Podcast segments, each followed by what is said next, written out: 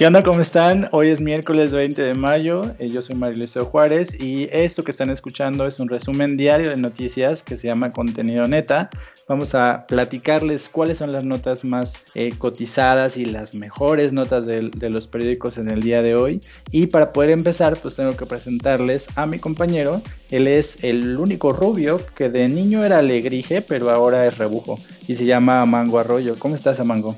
Hola María, ¿cómo estás? Espero que estés muy bien. Esa presentación la sacaste del podcast pasado, que me equivoqué de palabras, ¿verdad? Y dije alegrije. Pues tú nos confesaste que cuando eras chiquito eras alegrije y pues ahora ya no eres tan alegrije, ¿no? Más bien es como medio rebujo.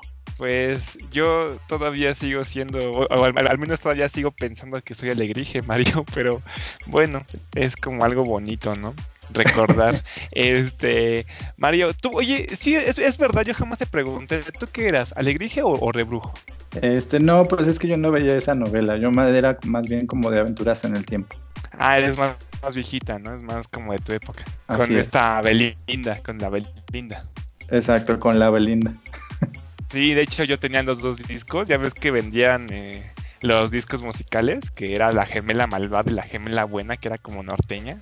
Me acuerdo mucho. Me gustaba más la gemela malvada. Hacía buenas canciones. Este, bueno, Mario, antes de empezar, yo voy a empezar con las notas. Nada más recordar a las personas que nos siguen en nuestra página de Facebook. Este, nos ayudan, nos ayudan bastante si nos siguen, también van a poder descubrir bastantes noticias muy interesantes, no nada más las que decimos aquí en el podcast, sino otras que vemos que decimos, bueno, tenemos que compartirlas también con nuestros escuchas para que se informen. Este es el único medio que los mantiene sumamente informados. Nada de grupo fórmula, nada del universal, no. Contenido neta te mantiene bastante informado. Así ya puedes ir con tu tío a hablar de buena política, ¿no es así, Mario? Es, nuestras notas inclusive están adelantadas a su tiempo, porque las noticias que nosotros comentamos las vemos dos días después en la televisión, entonces es periodismo del futuro. Así es, es que nosotros sí controlamos ya los viajes en el tiempo, entonces nosotros ya estamos compartiendo notas de hace lo, de, de un día después, ¿no? Entonces, chequenlo, nada más para es, nada más chequen esto y síganos. Recién sacada del día de mañana. Ah, no te creas. Este es una nota que se titula de la siguiente forma. Dice, Ciudad de México estará en semáforo rojo hasta el 15 de junio. Regreso a clases hasta agosto. Híjole. Bueno, los que no saben, yo soy maestro de secundaria y pues yo soy, yo vivo entre estos municipios del Estado de México que colindan con la Ciudad de México. Las personas que son de esos municipios que colindan con la Ciudad de México, como es Ecatepec, eh, les tengo que decir que Alfredo de Mazo, este familiar de Enrique Peña Nieto, ya salió a decir en un video que esos municipios van a seguir las leyes o la o la forma de seguir la pandemia de la Ciudad de México. Entonces, ¿qué quiere decir esto? Que esos municipios del Estado de México que están colindando van a depender de lo que haga la Ciudad de México. Entonces, si la, Ciudad de México dice que las clases van a regresar hasta agosto, entonces muy seguramente estos municipios también van a regresar hasta agosto. De hecho, Alfredo del Mazo lo, lo dividió en cuatro zonas bastante este, pues diferentes, como es Toluca, la parte norte, la parte sur y la otra parte que nadie sabe cómo se llama, pero tiene municipios con nombres muy raros. Este, pero bastante, y que, que suenan bastante lejos. Entonces, dice eh, lo siguiente, dice que el 15 de junio, así lo dice la jefa de gobierno, esta creada Shenbaum, eh, se espera a que se comience otra vez a abrir eh, todas estas actividades no esenciales de poco a poquito, que son eh, la, venta de bicicletas, la producción de cerveza, que se abran otra vez los teatros, que se abran otra vez los cines, Mar. Imagínate, yo ya ni siquiera me acuerdo ese olor a palomitas que tanto me fascinaba, ya ni siquiera me acuerdo, ¿no? Entonces, eh, se espera que más o menos por el 15 de junio ya se estén abriendo poco a poco estos. Eh, aquí todavía siguen eh, eh, siguiendo todo este sistema del semáforo, donde aquí de hecho pueden ver una imagen, ah, bueno, que donde Claudia Sheinbaum señala que, bueno, esta imagen se va a ir actualizando constantemente, y donde dicen que el, cuando estén en rojo, cuando esté absolutamente en rojo, va a estar el 65% ocupado de los municipios. Pero dice que poco a poco va a ir hacia abajo, va a haber una baja de esos municipios que estén en rojo, al menos lo que dice Claudia Sheinbaum en lo que respecta al color de este. Ahora bien, aquí menciona que realmente también quisiera regresar a clases el 15 de julio, de que diga de junio, pero como eh, está este Esteban este Moctezuma mencionó que nada más se va a poder regresar cuando esté en verde, pues Claudia ha tenido la sensatez de al menos decir, bueno, lo que diga el secretario de, eh, de, educación. ¿Por qué menciona esto? Porque este Esteban Moctezuma ya salió a decir eh, que está en contra de esos gobernadores que han estado diciendo que ellos van a terminar cuando ellos quieren. Entonces, de hecho, este gobernador, el de Puebla, eh, este Barbosa, dijo que iba, que iba a pasar a todos los niños por igual, que todos iban a sacar 10 y que así iban a pasar al siguiente ciclo. Entonces Esteban, Esteban Moctezuma dijo que un gobernador no tiene el derecho de calificar a un niño. Entonces dijo que todos los gobernadores tendrían que respetar a, la, Secretaría de Educación y que se tenían que esperar a lo que ellos estuvieran diciendo. En este caso, este Moctezuma había dicho en un comunicado que seguramente la SEP estaban viendo en extender el calendario escolar 2019-2020 por la pandemia. ¿A, qué se refiere esto? Bueno, que el ciclo escolar que estamos teniendo se iba a extender a lo mejor por principios de agosto, medianos de agosto, y que el ciclo escolar que viene iba a empezar tarde. ¿Eso es lo que está diciendo ahorita Esteban Moctezuma o es lo que está sugiriendo? ¡Wow! Eh, ¿Cómo ves esto, Mario? Pues como ya te había dicho, creo que ayer, a mí me parece que es un desorden que todos los estados tengan diferentes colores o esto de que unos estados están en rojo, otros en naranja, otros en verde. O sea, realmente yo no entiendo el semáforo. Entonces, yo, o sea, lo que estoy entendiendo de lo que dices es que tanto la Ciudad de México como el Estado de México van a tener que ir como al mismo paso porque no pueden obviamente uno estar en verde y el otro estar en rojo y que van como a, ir siguiendo las medidas que cada uno vaya utilizando para que obviamente no haya más contagios, pero o sea, cada estado tiene prácticamente su propia estrategia y cada gobernador es un mundo y entonces pues solo Dios sabe qué va a pasar, porque pues cada uno va a hacer lo que quiera y al final de cuentas pues el gobierno federal no va a poder hacer nada, porque como tú alguna vez lo has dicho, pues los estados son autónomos. Así es, pues nada más te explico de forma rápida, Mario. Eh, como te estaba mencionando, eh, cuando sea, cuando esté en color rojo, quiere decir que todavía hay un 65% o más de personas contagiadas. Cuando esté naranja o cuando baje naranja, quiere decir que ya es menor del 65%, pero que está arriba del 50%. Cuando sea amarillo, quiere decir que hay una baja del 50% o es más bajo del 50%. Así es como se va a ir midiendo este, este tipo de colores, eh, dependiendo de los contagiados que haya. Eso es lo que están mencionando.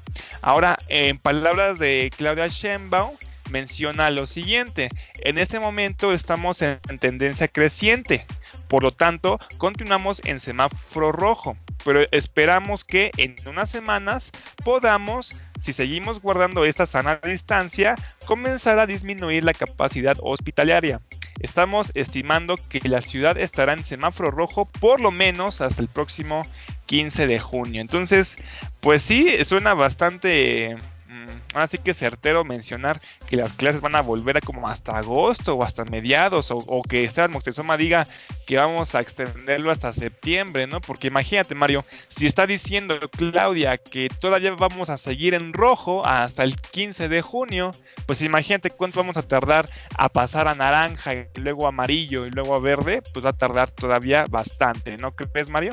Pues sí, o sea, yo de hecho no entiendo esta como terquedad de algunos eh, gobernadores en decir que sí pueden reanudar el ciclo escolar. O sea, para mí el ciclo escolar ya no es recuperable. O sea, a todas luces ya se perdió y pues no, no les queda más que planear otra estrategia, porque eso de querer retomarlo, pues está muy cañón porque ya se han perdido pues meses de, clases y pues volver a, a donde estábamos, pues solamente va a alargar un ciclo que pues ya está más muerto que vivo. Así es, así es, mano. Y pues a ver, vamos a ver qué pasa con todo esto de las escuelas. Yo por mi parte, pues yo estoy muy cómodo dando clases en línea, Mario.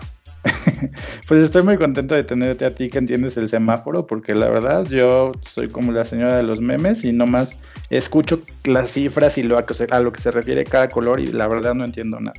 Pero bueno, una cosa que te, que te quiero contar es qué está pasando en uno de los países que ya está como de salida, porque pues en este caso México no lo está todavía, hay ya varios países que tuvieron esta, eh, propagación de, del COVID antes que nosotros y pues que ya están saliendo, ya están teniendo políticas públicas para poder ir saliendo de esta cuarentena.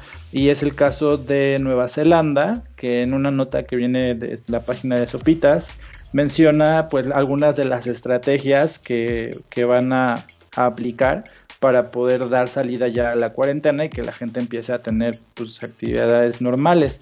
Durante la segunda semana de marzo, Nueva Zelanda prohibió a la población realizar actividades no esenciales y pues en el caso de, ese país no se podía salir, no se podían realizar eh, caminatas, viajes en bicicleta, eh, no podías salir como de tu, de tu condado, de tu región y la circulación de ciudadanos se limitó solamente a emergencias y servicios sanitarios. O sea, ninguna persona podía salir de, su lugar de origen y pues prácticamente estaban como en, todos los países de Europa eh, pues encerrados o en, cuarentena obligatoria. Pero ya eh, pues el día de hoy la primera ministra o la primer ministra, no sé cuál de los dos casos es el correcto, que se llama Jacinda Arden, eh, empezó a dar como las estrategias que va a aplicar en su gobierno para que los ciudadanos puedan retomar sus actividades. Esto lo hizo por medio de una videoconferencia en Facebook donde pues todos podemos escuchar qué es lo que decía y cuáles son las estrategias que ella tiene para poder darle actividad otra vez al país. Y pues Nueva Zelanda es un país que igual que Australia están como aislados en general del resto del mundo. Y pues en su caso la situación de contagios y de fallecidos no ha sido tan grave como en el resto de los países porque eh, primero ellos tienen como muchos, muchas reglas para ingresar al país y en, cuanto a, sanidad y contagios y, virus, como ellos están como muy lejos de la gente, pues si una enfermedad llega a su país, pues causa todo un alboroto como en algún capítulo de Los Simpsons donde llegaba la rana a, Australia o algo así, no lo recuerdo muy bien.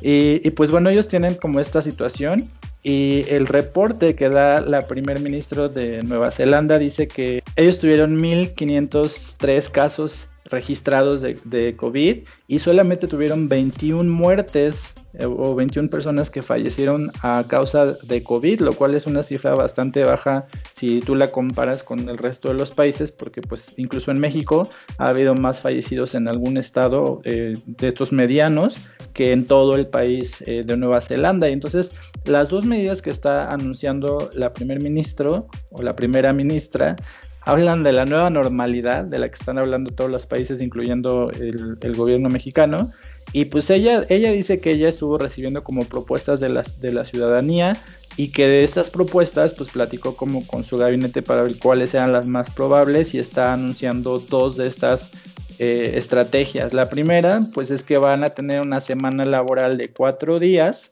eh, y ella está anunciando pues que, espera que todas las empresas puedan cumplir con esta semana laboral y que el sentido de tener una semana laboral de cuatro días es precisamente para que las personas puedan eh, pues pasar más tiempo desocupados o al aire libre pero en actividades que no sean laborales y precisamente tener menos cantidad de personas en las empresas y pues equilibrar un poco el estilo de vida de, las personas que ahorita pues están muy estresadas por esta situación.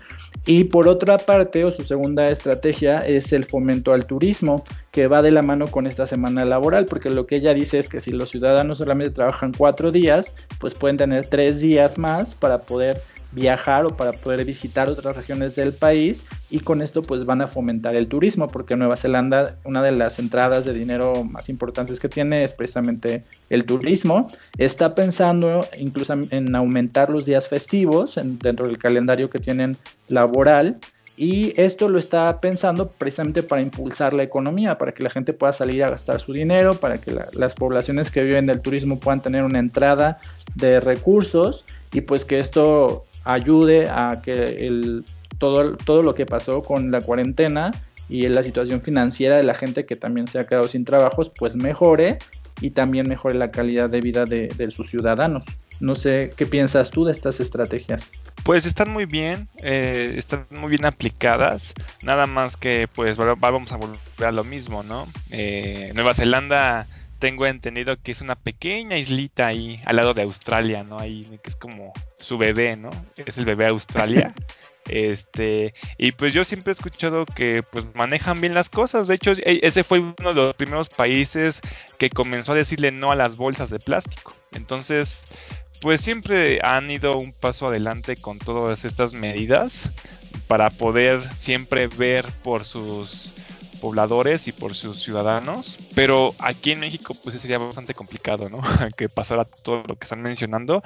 Lo que sí está muy padre es eso del turismo. Yo siempre he querido viajar a, Nueva Zelanda, ojalá los vuelos estén más baratos, Mario, porque se me hace bastante bonito y de hecho es este está dentro de estas islas que son polinesias y su arte es bastante interesante, ¿no crees Mario? Entonces, pues vale la pena ir a ver estos países sumamente interesantes y pues es verdad muy cierto nada más por último acerca de esto del estrés porque siempre nos estamos este, fijando en el virus como tal, pero ha habido un aumento bastante considerable en personas que tienen depresión y que tienen ansiedad y que tienen estrés imagínate, yo tengo ansiedad, me estoy quedando calvo, por eso me rapé, porque nada más estaba ahí tocándome el cabello de la ansiedad, Mario. Entonces, eh, pues sí, es, es, bueno que comiencen a ver cómo ayudar a sus ciudadanos para que no tengan tanto estrés de estar encerrados siempre en su casa,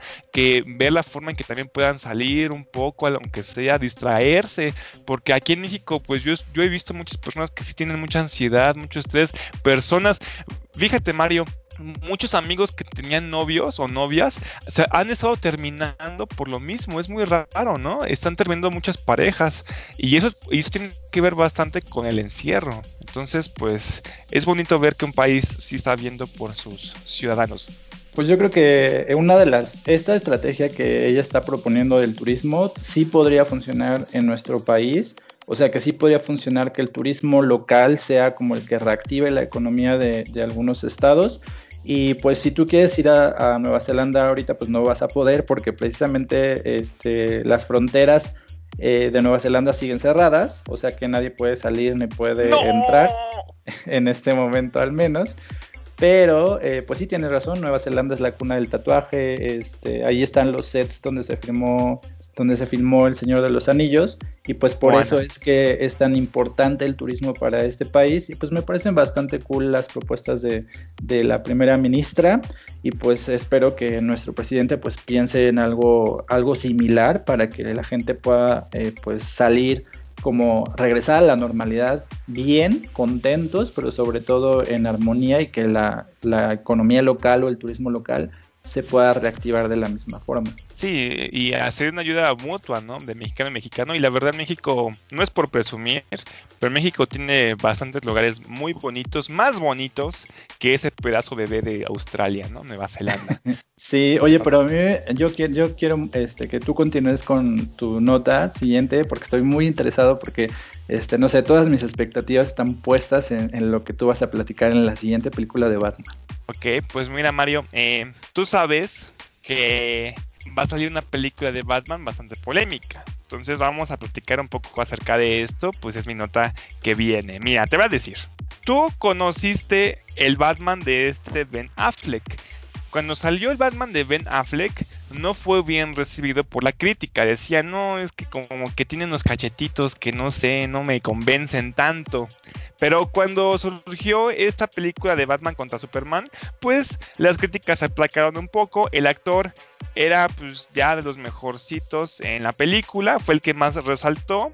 Y después, después de esto, continuó la película de la Liga de la Justicia, la cual yo jamás vi, pero no sentí que fuera tan buena. El caso es que, pues, eh, en esta película, la Liga de la Justicia, Ben Affleck muestra un Batman más, bastante maduro, más, bastante mayor, más experimentado y un poco más cínico, ¿no? Entonces, eso lo ayudó un poco, pero aún así la película no fue tan bien recibida realmente. Hasta decían que estaban queriendo copiar los de DC a los de Marvel, ¿no? Con Avengers, ahora con su Liga de la Justicia, tenían que hacer lo mismo y sentí que le salió un poquito forzado.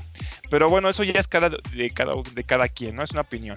Entonces, Warner, cuando pasó todo esto, Warner y DC decidieron darle carta blanca para hacer con el personaje lo que quisiera a este Ben Affleck. Entonces, ¿qué hizo Ben Affleck cuando vio esto? Dijo, wow, pues qué gran oportunidad.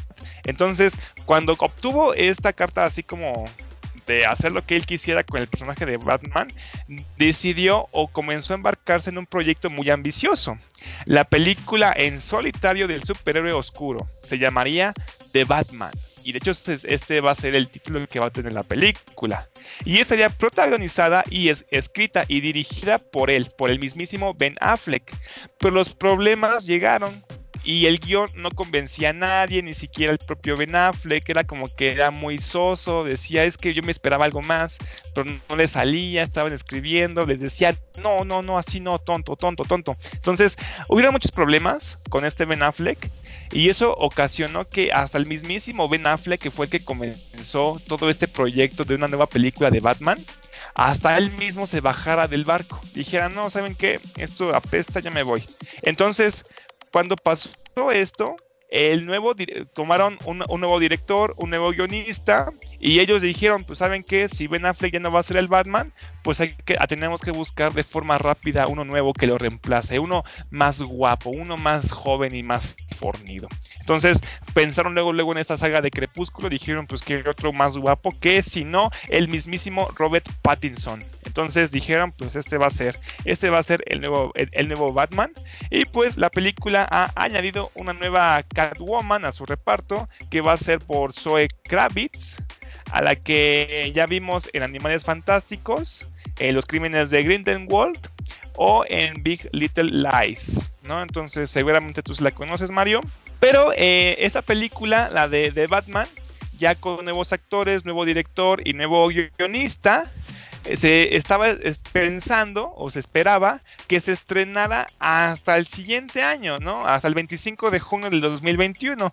Tal vez ahí ya estemos en semáforo verde, ¿no, Mario? Este, el caso es que por toda esta pandemia todavía hubo un retraso más, entonces dijeron, bueno, en lugar de que sea el junio del 2021, se, muy seguramente están diciendo que esta película se estrene por fin en octubre, el 4 de octubre del 2021, al menos ya dieron una, una fecha para este muy cercana a Jurassic World 3, que realmente dicen que aquí que va a ser una competencia, pero a mí nunca me han gustado las de Jurassic World. Jurassic Park sí, pero las nuevas de Jurassic World casi no. Entonces, aquí hay algo muy mm, que realmente sí me estaba llamando mucho la atención. Y es que si tú lees, Mario, la sinopsis de lo que iba a tratar este, esta película de Batman con Ben Affleck, con Ben Affleck lo que estaba haciendo es que quería hacer una película acerca de este cómic que se, que se llamaba Arkham Asylum en donde Batman entraba a este manicomio sumamente gigante y estaba encerrado un buen de villanos como el Guasón, como el Lagarto, etcétera. Iba a tratar acerca de este manicomio de Gotham, cómo Batman iba a estar atrapado en el manicomio y cómo el Guasón nada más iba a estar ahí haciendo de travesuras en el manicomio. Este es un cómic que realmente les recomiendo. Realmente no sé si llamarlo cómic como lo he estado diciendo. Yo lo siento más que es una novela gráfica porque sus dibujos son espectaculares. Yo lo consideraría está muy bien hecho. Pero bueno, el caso es que después de que se salió Ben Affleck, eh, dejaron de pensar en esa idea y mejor se decidieron ir por un cómic escrito por Jeff Love y Tim Sale con otra historia diferente a Batman. Entonces, este cómic se llama literalmente Batman, el largo Halloween, y pues se va a basar acerca o la historia de la película de Batman mejor se va a concentrar en la historia de este nuevo cómic llamado El Largo Halloween. O sea, yo no hubiera querido volver a ver a Ben Affleck en el papel de Batman porque me parece lo más nefasto que ha hecho DC en muchos años. Me parece que es el peor Batman que ha habido en la vida, igual que que el actor que hacía Superman es el peor Superman que había, que había que yo he visto al menos y pues a mí tampoco me alegra que Robert Pattinson sea el nuevo Batman pero pues digo de Robert Pattinson que no lo hemos visto actuar o que no sabemos cómo lo va a hacer a Ben Affleck que era muy malo y a pesar de que tú mencionas que en la Liga de la Justicia su papel mejoró a mí me parece que su papel era ya nefastísimo pues sí, la verdad es que hay muchas esperanzas puestas en, en, esta nueva saga de Batman. Y a mí me entusiasma mucho ver qué es lo que va a pasar con la Liga de la Justicia y el nuevo Batman o cómo se va a armar como este nuevo universo de, DC, que pues nunca va a competir con Marvel, pero pues que sí, yo creo que sí puede dar como buenos resultados, eh, pero pues falta ver qué es lo que va a pasar. A mí me alegra mucho que, que Ben Affleck haya, sacado sus manos de ese proyecto, pero pues bueno, yo no soy la voz de, de los fanáticos de los cómics. Entonces, pues es mi opinión personal, ¿verdad? Sí, así es. Y pues de hecho, pues también es, fue muy polémico todo esto de Robert Pattinson. Pues realmente, como tiene esa fama de ser de crepúsculo, pues lo ven demasiado hermoso. No es como de, oye, ¿cómo va a ser Robert Pattinson Batman? De hecho, hasta decían que realmente tenía que hacer papeles como la sirenita, ¿no? Por ejemplo, como un chiste. Pero pues lo va a hacer. También aquí dicen que Josh Gad se postuló para interpretar el pingüino. Al parecer, el pingüino va a aparecer en esta película. Y pues en palabras de, de este Robert Pattinson, ya para acabar, dice lo siguiente, su creación, la estética del personaje ha sido divertida, divertidísima, hoy palabras, bueno, ahí vamos mal, y estoy realmente emocionado de explorarlo, aunque no tengo mucho que hacer. Tengo una cantidad de escenas limitada en la película. De ninguna manera estoy por todas partes, pero sí tengo algunas escenas deliciosas. Ok, siento que es algo que no he tenido la oportunidad de explorar antes. Es original y divertido, pero solo estoy al comienzo del viaje, así que no puedo esperar para volver y realmente profundizar en el personaje. Entonces, pues son palabras raras de este Pattinson y pues hay que ver que, cómo sale la película, Mario. Pues es, mira, yo nada más quiero recordarle a la gente que no cree en Robert Pattinson que lo mismo pensaban del difunto actor Heath Ledger cuando le dieron el papel del guasón. O sea, nadie daba un peso por él y todo el mundo se reía de él. Y al final de cuentas es uno de los mejores guasones. Entonces, eso mismo le decían a Heath Ledger cuando, cuando le dieron ese papel. Entonces, yo pues le daría el beneficio de la, de la duda a Robert Pattinson. Y pues cualquier cosa es mejor que Ben Affleck, honestamente. Este, mi amigo nada más lo dice porque es fan de Crepúsculo, no le hagan caso. Oye, pues eh, continuando con, esta, como con estos, estas temáticas de la farándula, que ya sabes que son lo que a mí se me da, pues tengo una nota que, tú ya te la sabes, porque pues tú, también eres fanático de Ninel Conde. Esta nota viene en el periódico Milenio, pero también tiene algunos datos que yo saqué de, algunos programas de espectáculos, porque pues ya ves que esta información se da como, como pandemia, ¿no? Entonces, este Ninel Conde en la mañana acudió al Palacio Nacional para pedirle ayuda al presidente eh, para poder ver a su hijo. Entonces lo que cuenta la nota eh, del periódico Milenio es que Ninel Conde pues literalmente llegó ahí a la puerta del Palacio Nacional a entregar dos cartas, una carta dirigida al presidente y la otra dirigida a Marcelo Ebrard, pero eh, lo que ella está diciendo es que lleva tres meses sin ver a su hijo de cinco años, que se llama Manuel, porque su ex esposo, el papá del niño que se llama Giovanni Medina, eh, pues no le permite verlo. Eh, una de las cosas que ella platica es que ella durante esta época en la que empezó la cuarentena seguía viajando y que ella tuvo COVID o fue, dio positivo algún examen de COVID y que entonces su, esposo, como pretexto o basándose en esto, ya le, como no le dejó ver al niño, eh, yo supongo que por, por temor a que su hijo se fuera a contagiar y pues que ya lleva estos tres meses sin poder verlo. Entonces ella le entregó la carta al equipo de la presidencia de la República y pues ella asegura en las entrevistas, porque lo repite en la mayoría de las entrevistas que dio el día de hoy, que asistió al Palacio Nacional en calidad de ciudadana y madre, y no como la artista Ninel Conde, sino como Ninel Herrera. Entonces, eh, una cosa que, que, yo no entendía y que después cuando, cuando vi la información, pues ya, ya me cayó el 20, es por qué estaba ella yendo a, la presidencia o a Palacio Nacional. pues resulta que su esposo en varias ocasiones, o su ex esposo, en varios mensajes de texto, llamadas e inclusive a otras personas que no son ella, le ha referido que él trabaja para Marcelo Ebrard o que trabaja dentro de la presidencia y que eh, él tiene como influencia en el gobierno de López Obrador y pues básicamente la, ha estado como amenazando, diciéndole pues que él tiene la vara alta en el gobierno de, de AMLO, ¿no? Entonces, pues las, algunas de las palabras que ella dice es que eh, su ex esposo, escudándose en la bandera de la presidencia del partido Morena, de la 4T y de funcionarios federales, ha tratado de amenazarla diciéndole que si se mete con él o que si hace algo en su contra, pues él tiene como al presidente de su lado o que él tiene influencias y pues que le va a ir muy mal. Entonces, esta es la razón por la cual pues ella está dirigiendo esta carta al presidente, haciéndole saber que este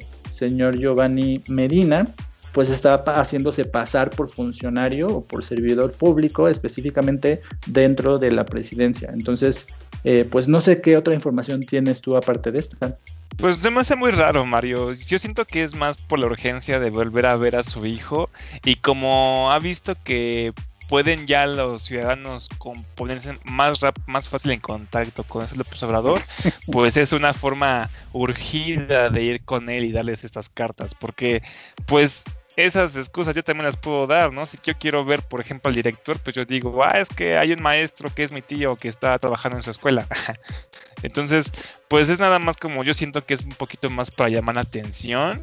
No, es, imagínate, dice que es su esposo y está diciendo que eh, se enteró que era del gobierno de este López por medio de mensajes y que nada más dice ella que es porque la ha estado amenazando y todo este tipo de cosas, pues realmente sí hace falta fundamento y no puedo decir esas cosas así como así porque sigue siendo Ninel Conde yo la verdad Mario, este, yo le he visto, he visto lo que ha hecho, sus escándalos y no siento que también haya o sea una buena madre por todo lo que ha hecho. Entonces, pues nada más tengo esto que decir Mario.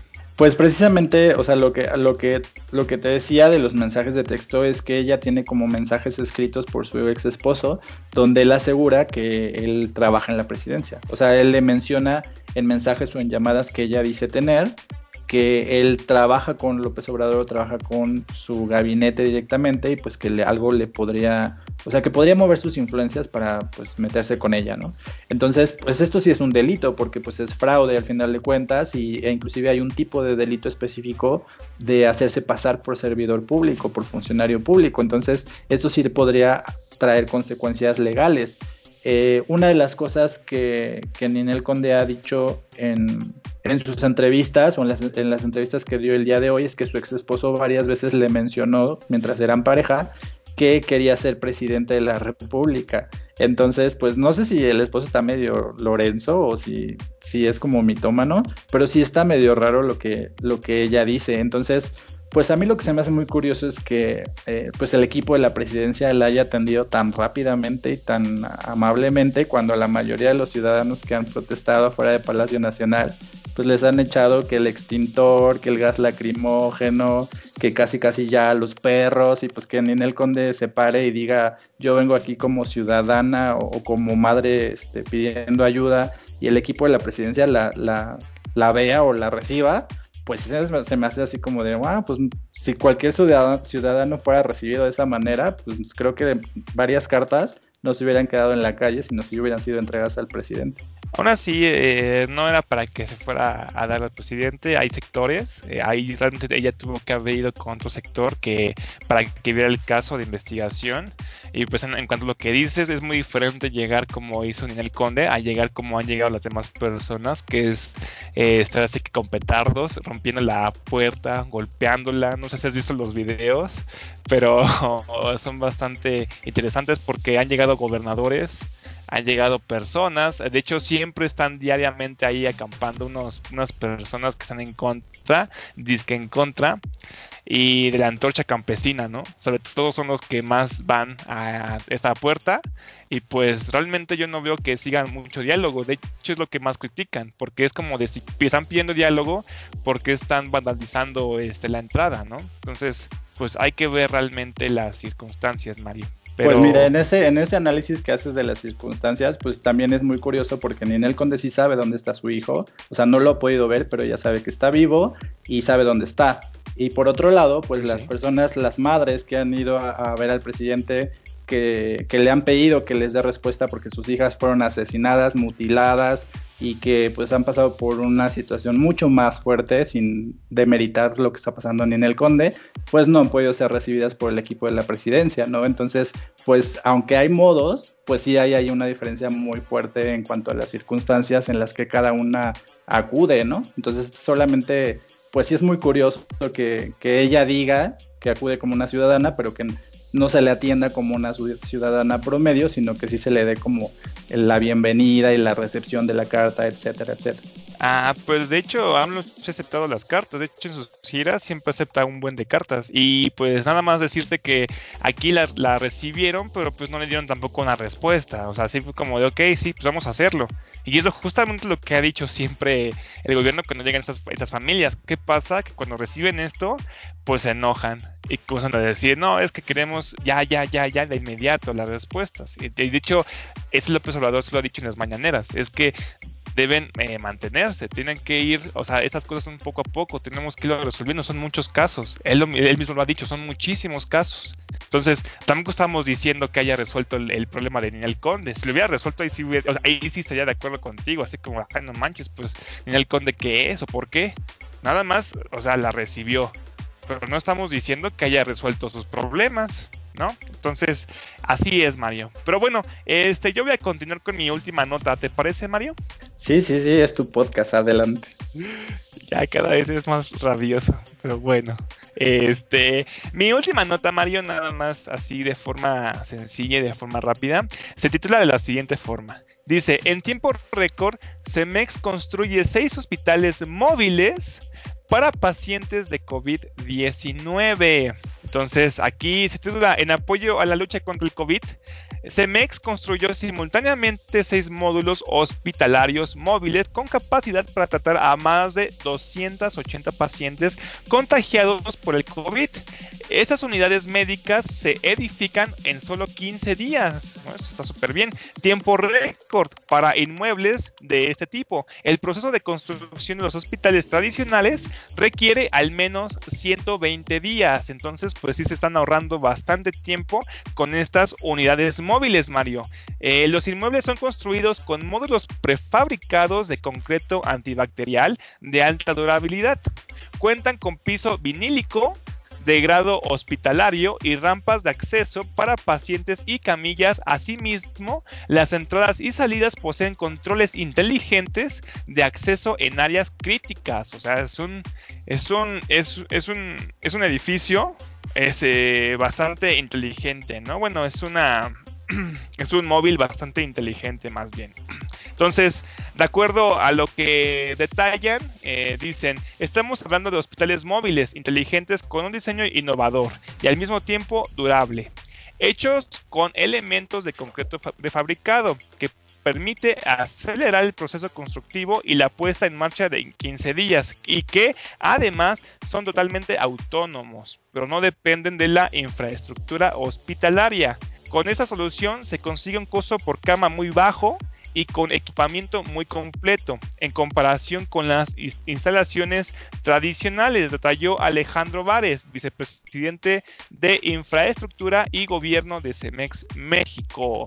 Pues suenan como muy este tecnológicos, suenan como muy innovadores y muy eh, eh, como que tienen toda la, la tecnología para poder la estructura necesaria para poder atender a los enfermos, ¿no? Pero a lo mejor eh, en estos momentos pues ya, bueno, sí se necesitan hospitales, pero a lo mejor hubiera sido mejor que los hicieran a un inicio, ¿no? Pues mira, ahorita se están enfocando más estas unidades móviles en los puntos más críticos de, México, que son las ciudades donde están en rojo y que sigue aumentando, ¿no? Como es el caso de la Ciudad de México y el Estado de México. Esos módulos ya los puedes encontrar en estas localidades, también en Chihuahua, en Nuevo León, en Puebla, en Sinaloa y en Zacatecas.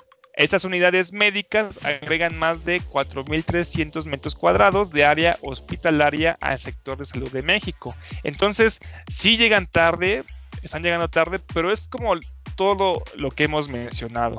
Aquí realmente el sector salud y ahora sí que esta área médica ha habido un atraso bastante considerable con lo que respecta a avances, ¿no? No nada más aquí en México, sino que en otros países. Imagínate, si en otros países de primer mundo van atrasados en este tipo de cosas, México está como doble, triplemente más atrasado, ¿no? Entonces, pues al menos llegó, eso es lo bueno, pero sí atrasado como tú mencionas, Mario, porque imagínate cuántas veces estuvimos diciendo aquí en el podcast que se estaban llenando los hospitales del IMSS, ¿no? Hasta hicieron huelgas, no hicieron paros, ¿no? Entonces, pues por este esta falta de espacios, por ejemplo.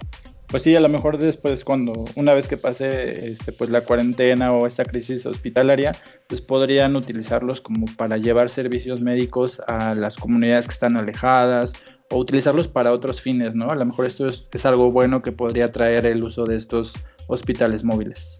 Así es, sobre todo porque tardan nada más 15 días para fabricarlos y no a este, los 120 para fabricar un hospital normal, pero hay que ver realmente si son bastante buenos, porque por ejemplo en la noticia ponen imágenes bastante bonitas, ¿no? Bastante convincentes, pero pues eso hacen, también esto con las casas del, del Infonavit, ¿no? Que te pueden casas bien bonitas, pero al final son unas chafaderas, ¿no? Son casas bien pedorras y bien chiquitas. Entonces hay que ver realmente en persona estos estas unidades móviles y realmente ver si realmente cumplen con todo lo que están mencionando, Mario. Pero bueno, Mario, eh, para que ya no digas que es mi podcast nada más, ¿me puedes contar tu última nota? Ah, claro, yo hago lo, que, lo que usted me diga, señor presidente. Pues esta nota solamente es como una actualización de una nota que vimos hace algunos episodios que tenía que ver con esta enfermedad infantil que apareció en Nueva York y que aparentemente tenía que ver con el COVID, porque te acuerdas que los niños estaban como enfermando de COVID, pero cuando avanzaba la enfermedad les estaban dando como otros síntomas y entonces eh, pues los, los médicos neoyorquinos estaban como investigando esto para ver qué es lo que estaba pasando. En esta nota, que más bien parece una tesis, porque es más larga que la cuarentena, que viene del periódico The New York Times, cuentan la vida de un adolescente neoyorquino que se llama Jack McMorrow, eh, con el que está lidiando, que está pasando por esta enfermedad o este síndrome que ya tiene nombre, ya los médicos eh, la bautizaron, ya describieron como cuáles son sus síntomas e inclusive ya tienen como un tratamiento. Esta enfermedad se llama enfermedad inflamatoria multisistémica infantil o se conoce como CDC por sus siglas en inglés. Y bueno, están aquí detallando cómo es esta enfermedad, qué es lo que ha estado pasando en Estados Unidos. Y pues te acuerdas que lo que pasaba era que a los niños que les daba COVID, una vez que habían superado, que estaban avanzados en la enfermedad, en vez de tener como estos síntomas eh, respiratorios o pulmonares, empezaban a tener otros síntomas más bien cardíacos o estomacales. Y la razón de esto, que explica el artículo, es que aparentemente el virus empieza a afectar en los niños eh, el corazón y se va como al estómago y entonces empieza a tener ahí como dolores o, espasmos en el vientre y entonces más bien se convierte en una enfermedad estomacal. Entonces, en esta nota están contando cómo es este adolescente Jack McMorrow, que tú lo ves en fotografías y juras que tiene 22 años, y en realidad tiene 14, eh, pues empezó a enfermarse y hay una, hay una parte de la nota muy, chistosa que, que, me recuerda mucho a las mamás mexicanas porque él empezó a decirle a sus papás que, que, sentía como unos dolores y que tenía unos arpullidos en las manos y los papás lo primero que le dijeron fue que estaba usando demasiado gel desinfectante.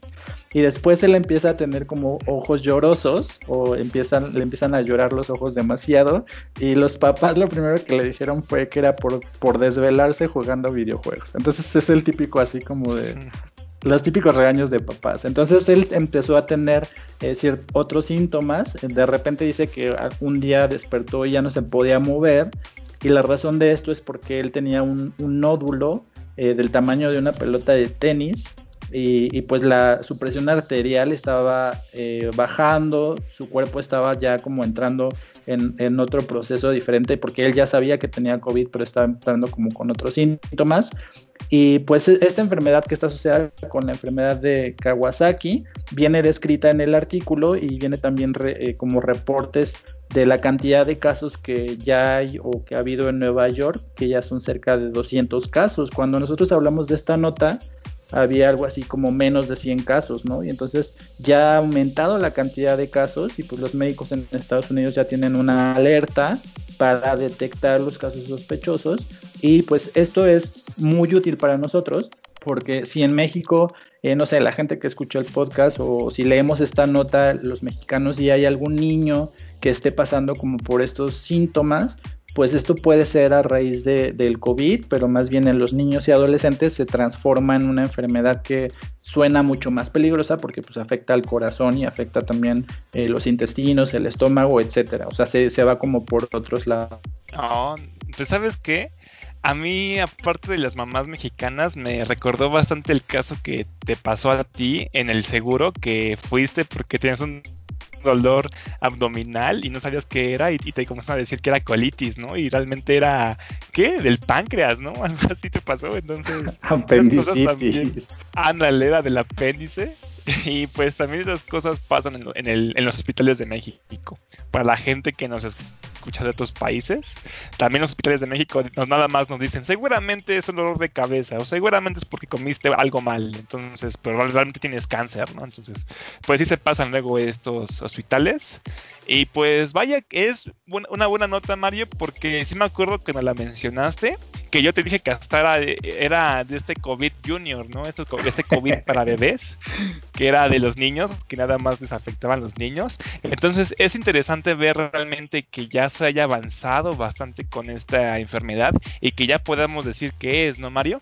Exactamente, justo es lo que te iba a mencionar ya para terminar la nota, que pues a pesar de que tú ya habías nombrado, o sea, o sea tú, nosotros como estamos adelantados a, nuestra, a nuestro tiempo, tú cuando dimos esta nota ya habías bautizado esta enfermedad como COVID Junior, ¿no? Entonces, pues no le pusieron así, entonces te quería dar la mala noticia de que le pusieron un nombre mucho más difícil, porque ni siquiera sé cómo se escribe completo, pero no se llama COVID Junior, sino se llama enfermedad inflamatoria multisistémica infantil. Yo creo que tu nombre estaba mejor, la verdad me gustaba más tu nombre, pero bueno, la, el Senado de Estados Unidos ya salió a pronunciarse acerca de esto y ya digo pues que hay que poner más atención, que hacer más, hay que ser más cuidadosos eh, con, con, los niños y sobre todo los niños que, que, se contagiaron de COVID que podrían tener estos síntomas. Y pues si ustedes quieren, porque este artículo da como para una película, o sea, es un artículo como de 100 páginas, si ustedes quieren leer la vida completa de este adolescente durante toda su, su enfermedad y cómo salió y así segundo a segundo su vida, pues pueden checar este, este enlace de The New York Times que está en la página de Facebook. Tú no lo vas a leer porque odias al New York Times, pero si ustedes quieren leerse la película completa, pues ahí está la nota para que conozcan los datos específicos de, cómo vivió esta enfermedad infantil, que es nueva y que proviene del COVID.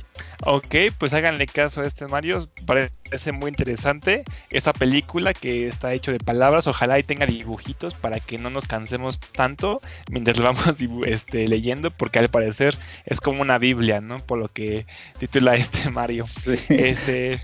Muy bien. Entonces, pues si no tienes nada más que decir, pues te dejo para, para que sigas este, planeando tu, tu siguiente venganza. Y pues recuerda hacer tu cartita en vez de tu cartita a los reyes, pues hacerle tu cartita al presidente. Muchas gracias, Mario. Recuerda que te amo. Yo recuerda que amo a todos. Hoy no mencionamos a los fans destacados, pero es muy increíble ver, o a mí me emociona mucho y me da mucha alegría ver cómo a la gente le interesa bastante nuestro proyecto, Mario. Realmente les vuelvo a decir, este proyecto fue, eh, se fue creado más por diversión o por gusto, por Mario y yo. Entonces, gracias por todo el apoyo que nos han dado. Y no se olviden de, por favor, eh, también escuchar nuestra sección de entrevistas, que es bastante interesante. Entrevistamos siempre personas todos los fines de semana, entonces pueden ver, escucharlas los sábados y los domingos. Entonces, pues bueno, Mario, aquí yo me despido. No te enojes. Si pudiera, te daría un abracito ahí un besito ahí en la nuquita, entonces pues no se puede, ¿no? Bueno, pues nos vemos en el siguiente episodio y pues pasártela muy bien el día de hoy y nos vemos mañana. Nos vemos mañana, Mayor. Cuídate mucho. Bye. Bye.